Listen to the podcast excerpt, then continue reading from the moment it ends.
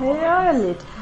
Gut, ähm, während der Beamer beschließt, meine PowerPoint hoffentlich zu zeigen, ähm, danke ich schon mal für die Einladung für, ähm, zu der Tagung. Ähm, stelle mich ganz kurz vor, Andrea Breit, ähm, bin an der Universität Innsbruck am Institut für Zeitgeschichte und am Institut für Fachdidaktik.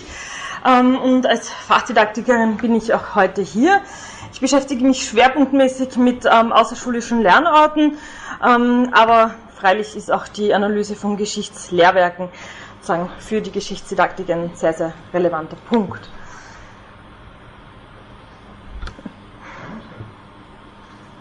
Ich habe ja gestern schon mal gesagt, wie Freeware ist halt manchmal free, aber. Oh, das ist sehr PowerPoint. Ich denke mal, Microsoft stützt davon. Echt? Das ist eher, aber das ist ein zu neues, glaube ich. So, schauen wir mal. Jetzt dran? Nein.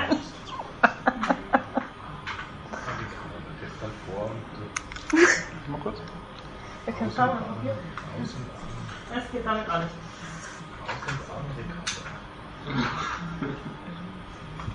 Ja, das sagt jeder informal aus Danke. an. Gut, wir haben es geschafft. Damit kann ich auch zu meinem Vortrag kommen. Ähm, zur Bedeutung des Jahres ähm, 1917, glaube ich, brauche ich nach zwei Tagen Konferenz nicht mehr viel sagen. Doch erlauben Sie mir eine kleine Anmerkung. Für Österreich bzw. die Habsburger Monarchie hat sich dieses Schlüsseljahr 1917 in einer besonderen Weise gezeigt. Neben den international bedeutsamen Ereignissen, ähm, zu denen insbesondere die Umbrüche im Russischen Reich, aber für den Ersten Weltkrieg auch der Kriegseintritt der USA zu zählen sind, sind für Österreich-Ungarn noch einige weitere den Weltkrieg mitentscheidende Ereignisse zu nennen. Nämlich, ab dem Frühjahr 1917 versuchte Kaiser Karl über Vermittlung seiner Schwäger Sixtus ähm, und Xaver von Bourbon-Parma geheime Friedensverhandlungen zu initiieren, die dann aber noch im gleichen Jahr gescheitert sind. Nächster Punkt, der innenpolitische Druck auf Kaiser Karl ist zu diesem Zeitpunkt schon so ähm, angestiegen gewesen, dass dieser am 30. Mai den seit Kriegsbeginn insistierten Reichsrat ähm, einberufen hat. Und dieser hat noch im gleichen Jahr das kriegswirtschaftliche Ermächtigungsgesetz beschlossen, das dann viele Jahre später unter Bundeskanzler Engelbert Dollfuss zur Bedeutung erlangen ähm, sollte, denn dieser hat aufgrund dieses Gesetzes ähm, eine Möglichkeit gesehen, ohne Parlament zu, zu regieren. Und der letzte Punkt, 1917 war auch jenes Jahr, in dem in der 12. Isonzerschlacht mit Unterstützung deutscher Truppen ein Erfolg für die österreich-ungarische Armee, der letzte große Erfolg in diesem Krieg, ähm, an, der äh, an der Südwestfront gelungen ist, nachdem die italienischen Truppen in den elf vorherigen Schlachten immer mehr Gebiete erobert hatten. Warum erzähle ich Ihnen das alles? Wenn wir uns fragen, inwiefern einem Ereignis in der Geschichte Bedeutung von der Nachwelt zugemessen wird, dann ist es legitim zu fragen, wie schaut es denn im Vergleich zu anderen ebenfalls bedeutsamen Ereignissen aus. Doch dazu später ein bisschen mehr. Eine Möglichkeit, die Bedeutung generell zu messen, ähm, die aktuelle Gesellschaften den russischen Umbrüchen zuschreiben, ist ein Blick in Geschichtslehrwerke. Diese zeigen ein an ein Laienpublikum gerichtetes Narrativ, da sie aus einem breiten Forschungsstand aufgrund des sehr begrenzten zur Verfügung stehenden Platzes notwendigerweise eine Auswahl treffen müssen, zeigen sie, welche historischen Entwicklungen von einer Gesellschaft zu einem bestimmten Zeitpunkt einen Platz im Funktionsgedächtnis bekommen haben. Zumal sie den staatlich normierten Lehrplänen entsprechen müssen, geben sie auch Auskunft über den Stellenwert von historischen Entwicklungen für das politische Gedächtnis. Der österreichische Schulbuchmarkt ist sehr vielfältig, was sich teilweise aus den unterschiedlichen Lehrplänen für die unterschiedlichen Schultypen ergibt. Ähm, die Schulbücher sind immer für das gesamte Bundesgebiet zugelassen, werden auf Schulbuchlisten erfasst und können von den Lehrkräften über die sogenannte Schulbuchaktion bestellt werden, damit alle Schülerinnen und Schüler die Bücher kostenlos erhalten und auch behalten können. Die großen Schulbuchverlage bieten zum Teil mehrere Lehrwerke pro Gegenstand und Schulstufe an. Manche Lehrwerke sind mit sehr geringfügigen Änderungen für verschiedene Schultypen zugelassen. Da pro Schülerin bzw. pro Schüler nur ein limitiertes Budget, abhängig vom Schultyp und der Schulstufe zur Verfügung steht, müssen die Verlage bei der Pro Produktion sehr darauf achten, dass die Bücher für die Schulen auch leistbar sind. Damit werden insbesondere die Seitenzahlen begrenzt, was sich wiederum auf die in den Schulbüchern vorzufindenden Inhalte auswirkt. Die Reduktion in der Darstellung ist also nicht nur eine didaktische Notwendigkeit, sondern auch eine finanzielle. In Deutschland sieht die Situation insofern anders aus, als dass für alle 16 Bundesländer eigene Lehrpläne gelten. Um dem Extremfall von 16 ähm, verschiedenen Ausgaben zu vermeiden, wird ähm, von den Schulbuchlagen, auf Schulbuchverlagen auf Überschneidungen geachtet, ähm, damit die Vorgaben mehrerer Bundesländer in einer Ausgabe zusammengefasst werden können. Auch der deutsche Schulbuchmarkt ist vielfältig, doch teilen sich drei große Verlage, das sind Klett, Westermann und Cornelsen, 90 Prozent des Schulbuchmarkts. Schülerinnen und Schüler in Deutschland bekommen die Bücher nur ausgeliehen, wodurch es meist relativ lange dauert, bis eine Schule auf ein neues Buch wechseln kann. Und das bedingt auch, dass deutsche Schulbücher nicht ganz so flexibel wie österreichische sind, um auf neue Entwicklungen wie zum Beispiel Wahlergebnisse zu reagieren. Außerdem sind diese Schulbücher, weil sie eben auch länger in Gebrauch sind, hochwertiger ausgestattet. Schulbücher ähm, werden zum größten Teil von der öffentlichen Hand finanziert in Deutschland und unterlagen lange auch der Lern Lernmittelfreiheit. Allerdings wird heute in fast allen Bundesländern eine finanzielle Beteiligung durch die Eltern gefordert.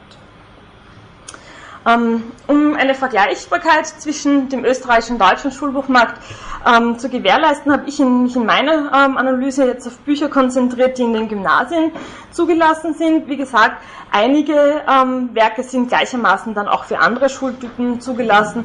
In Österreich ist es zum Beispiel üblich, dass in der Sekundarstufe 1, da gilt mittlerweile auch ein gemeinsamer Lehrplan für die neue Mittelschule und die Gymnasien, also da sind die Bücher gleichermaßen zugelassen.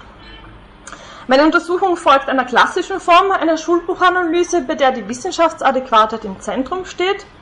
Wiewohl Bodo von Borries zu Recht betont, dass Schülerinnen und Schüler nicht zu kleinen Geschichtswissenschaftlern herangebildet werden sollen und sich Schulbuchforschung mittlerweile auch viel stärker auf die Formen der didaktischen Umsetzung konzentriert, ist doch festzuhalten, dass die in Schulbüchern festgehaltenen Inhalte und Interpretationen oft die einzigen und fast immer die ersten Geschichtsdarstellungen sind, mit denen die Lernenden konfrontiert sind.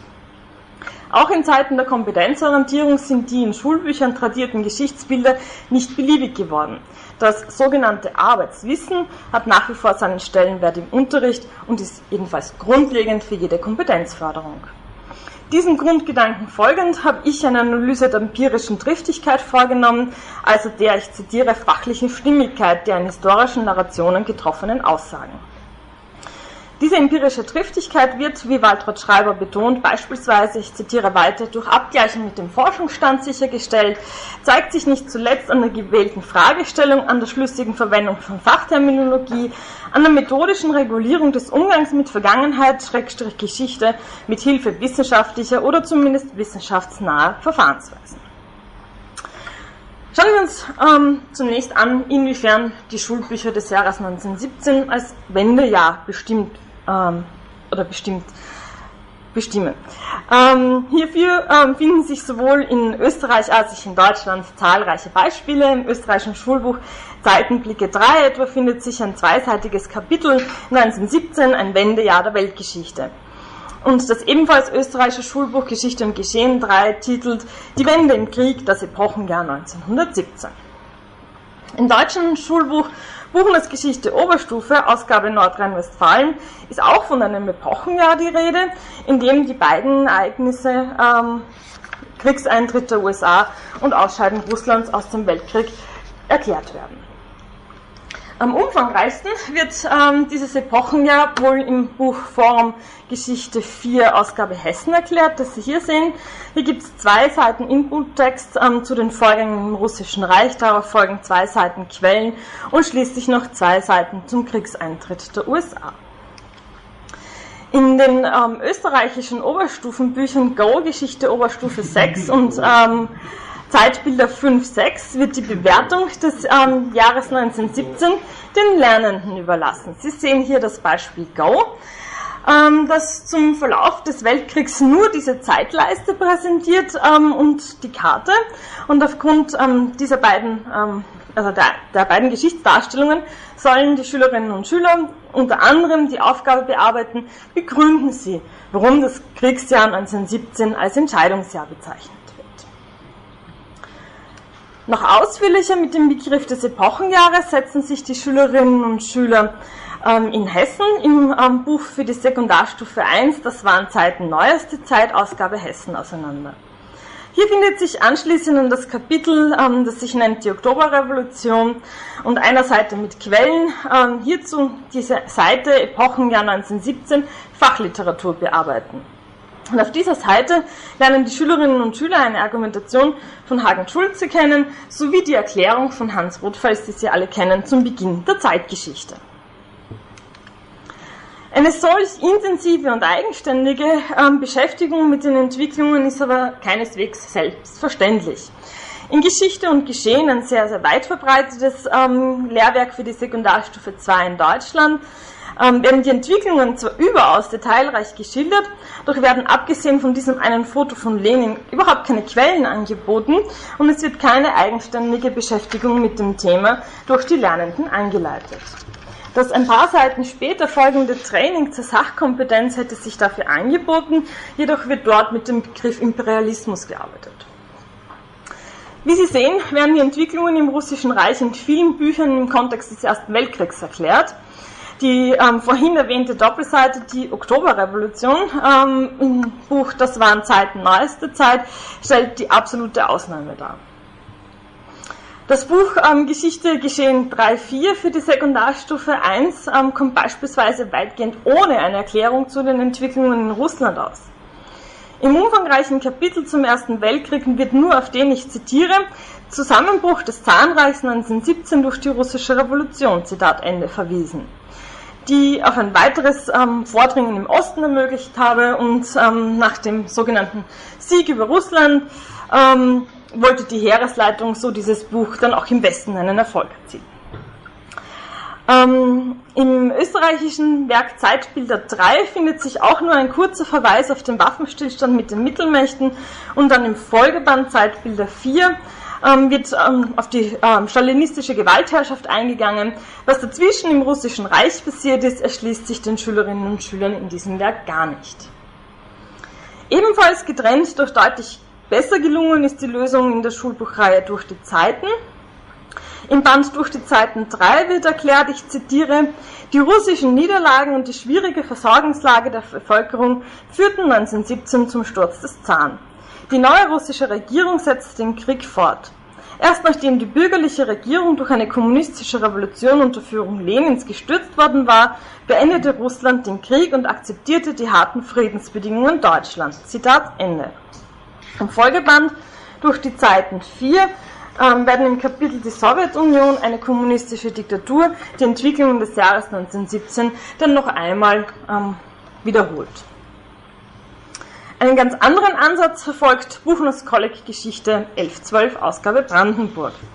Hier findet sich überhaupt kein Kapitel zum Ersten Weltkrieg, jedoch gibt es einen Abschnitt, der Aufstieg, Aufstieg der Großmächte UdSSR und ähm, USA und darin findet sich ein sechsseitiges Kapitel Russland vom Zahnreich bis zur Oktoberrevolution.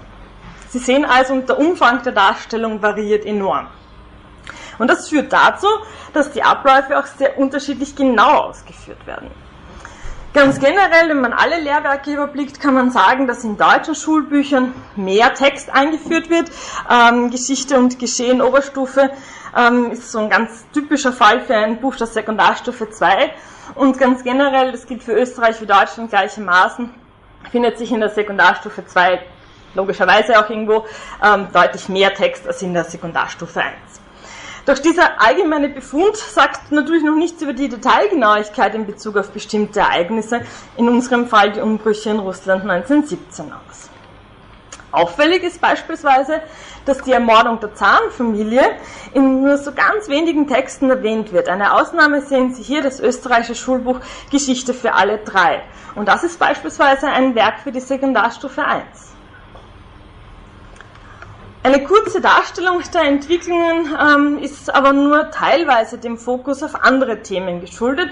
Und da komme ich jetzt zurück auf das, was ich eingangs ähm, gesagt habe. Ich habe mir nämlich angeschaut, wie denn die anderen für die Habsburger Monarchie relevanten Ereignisse ähm, des Jahres 1917 in den österreichischen Lehrwerken genannt werden. Und da zeigt sich, dass nur ab und zu auf die Friedensbemühungen von Kaiser Karl eingegangen wird und ebenso selten auf ähm, den Durchbruch am Misonzo. Auf die Wiedereröffnung des Reichsrats wird in keinem einzigen Lehrwerk eingegangen. Es kann ähm, jedoch in manchen Schulbüchern, jetzt kommen wir zur Frage der empirischen Triftigkeit der Darstellung, nicht nur eine übermäßige Verkürzung festgestellt werden. In manchen Schulbüchern hat der Zwang zur didaktischen Reduktion auch zu einer Verzerrung der Darstellung geführt, in der die Behauptungen nicht mit den historischen Abläufen übereinstimmen. Und manche dieser Fehler ließen sich auch ganz leicht verbessern. Dieser hier zum Beispiel im österreichischen Lehrwerk Zeitfenster 4 Duo ähm, im Kapitel Die Sowjetunion unter Stalin, wo behauptet wird, ich zitiere, bereits 1917 war Russland unter Führung Lenins mit dem Friedensvertrag von Brest-Litovsk aus dem Ersten Weltkrieg ausgeschieden. Zitat Ende. Ähm, wie dieser Fehler entstanden ist oder wo er sozusagen genau begraben liegt, lässt sich an dieser Stelle ähm, freilich nicht gern. Äh, es könnte eine Verwechslung von Friedensvertrag und Waffenstillstand vorliegen. Das ist aber nur eine These. Umgekehrt zeigt sich aber auch, dass auf wenig Platz ähm, sehr, sehr einfache, in dem Fall auch für die Zielgruppe ähm, Neue Mittelschule geschrieben, einfache, aber korrekte Erklärungen formuliert werden können. Ein Auslassen mancher Details im Sinne der Verständigkeit widerspricht nicht zwangsläufig der empirischen Triftigkeit. Und das sehen Sie eben hier bei Bausteine 3 mit der Erklärung, ich zitiere, nach der Revolution 1917 schloss Russland mit den Mächten einen Friedensvertrag.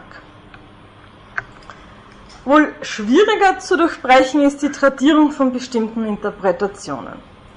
So wird in so gut wie allen Schulbüchern der Begriff Oktoberrevolution verwendet und das meist unreflektiert. Sie sehen hier ein Beispiel, Geschichte plus 19 für Berlin. Hier wird erklärt, ich zitiere, im Oktober 1917 wurde auch sie, gemeint ist da die bürgerliche Regierung, von den radikalen Sozialisten unter Führung Lenins in der Oktoberrevolution gestürzt. In manchen Büchern wird ähm, dieser Begriff der Oktoberrevolution mit Anführungszeichen verwendet. Auch dafür habe ich ein Beispiel mitgebracht, das Geschichte schreiben 4, ähm, wo es heißt, ich zitiere, im November 1917 stützten die Bolschewiki die Regierung und übernahmen die Macht. Klammer Oktoberrevolution, auch hier, hier unter Anführungszeichen. Das ähm, war der Beginn der kommunistischen Diktatur in Russland. Manche Lehrwerke verzichten gleich ganz auf den Begriff, wie etwa Geschichte und Geschehen, wo es heißt, ich zitiere, am 7. Ähm, 8. November 1917 putschten die Bolschewiki in Petrograd und besetzten das Winterpalais, den Sitz der professorischen Regierung. Ähm, in manchen ähm, Lehrwerken ähm, ergibt sich auch ein deutlicher Widerspruch zwischen der Benennung der Ereignisse und den Erklärungen zu diesen. Also abgesehen von der ähm, Umrechnung des Datums hier ähm, haben wir einen Widerspruch zwischen der Überschrift, die Oktoberrevolution, ähm, und den Erklärungen, die dazu folgen, nämlich, ich zitiere, durch Versprechen von Frieden und Landreform gelang es Lenin, seine Gegner im Petersburger Sowjet auszuschalten.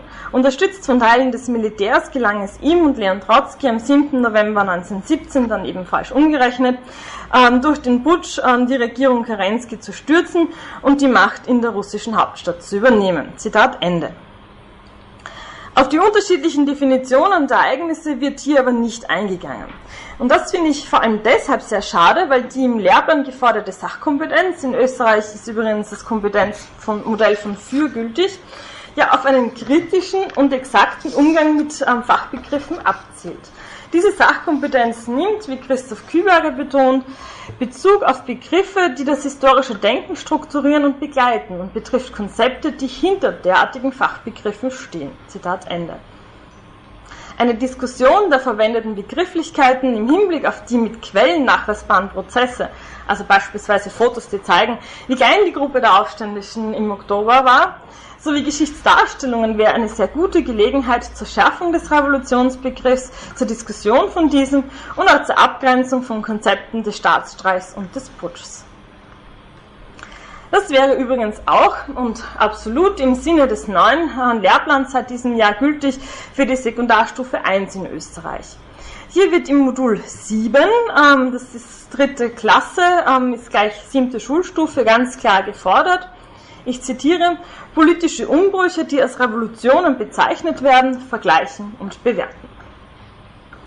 Und mit dieser Vorgabe ist ein Hinterfragen des Revolutionsbegriffs für die Ereignisse in Russland im Herbst 1917 nicht nur möglich, sondern unbedingt erwünscht.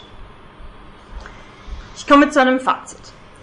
Aufgrund des zur Verfügung stehenden Platzes ist keiner populärwissenschaftlichen Darstellung ein Vorwurf zu machen, dass sie eine Auswahl treffen muss und demnach nicht alle Entwicklungen der Weltgeschichte in aller Detailgenauigkeit darstellen kann. Es können immer nur sogenannte Vergangenheitspartikel dargestellt werden. Die Analyse hat jedoch überaus unterschiedliche empirisch triftige Aussagen gezeigt. Und das Ergebnis ist meiner Ansicht nach nicht nur ein Auftrag an Schulbuchautorinnen, Autoren und Verlage, sondern auch an die Fachwissenschaft, ihre Expertisen stärker in Lehrwerke für den Schulunterricht einfließen zu lassen. Aus geschichtsdidaktischer Perspektive ist anzumerken, dass in den analysierten Lehrwerken von wenigen Ausnahmen abgesehen viele Chancen zur Kompetenzförderung vergeben wurden. Gerade die Entwicklungen in Russland bieten sich zur Förderung von Sachkompetenz an. Von den, ähm, oder zu den vorhandenen Quellen gibt es jedoch nur sehr selten entsprechende Arbeitsaufträge. Ich zeige Ihnen zuletzt noch ein Beispiel, das in diese Richtung geht. In diesem bekannten Ölgemälde ähm, zum Sturm auf das Winterpalais wird erklärt, ich zitiere, in Wirklichkeit gab es keinen Sturm. Die Bolschewiki betraten durch einen unbewachten Nebeneingang das Palais. Die professorische Regierung ergab sich kampflos. Warum hat der Maler die Szene wohl anders dargestellt? Aufbauend auf diesem Text und dieser offenen Frage ließe sich in einer Klasse vielfältig ähm, Kompetenzen fördern. Schade nur, dass auf der zweiten Seite dann unreflektiert von Oktoberrevolution gesprochen wird. Doch hier möchte ich innehalten und noch zuletzt betonen, dass auch aus eigener Erfahrung beim Schreiben eines Lehrwerks, dass das Schreiben eines Schulbuchs, das dem Lehrplan ähm, aktuellen geschichtsdidaktischen Vorstellungen, nämlich Kompetenzförderung in allererster Linie, Unterrichtsprinzipien und so weiter, entspricht und gleichzeitig einer Triftigkeitsanalyse standhält, so eigentlich die Quadratur eines Kreises ist. Vielen Dank.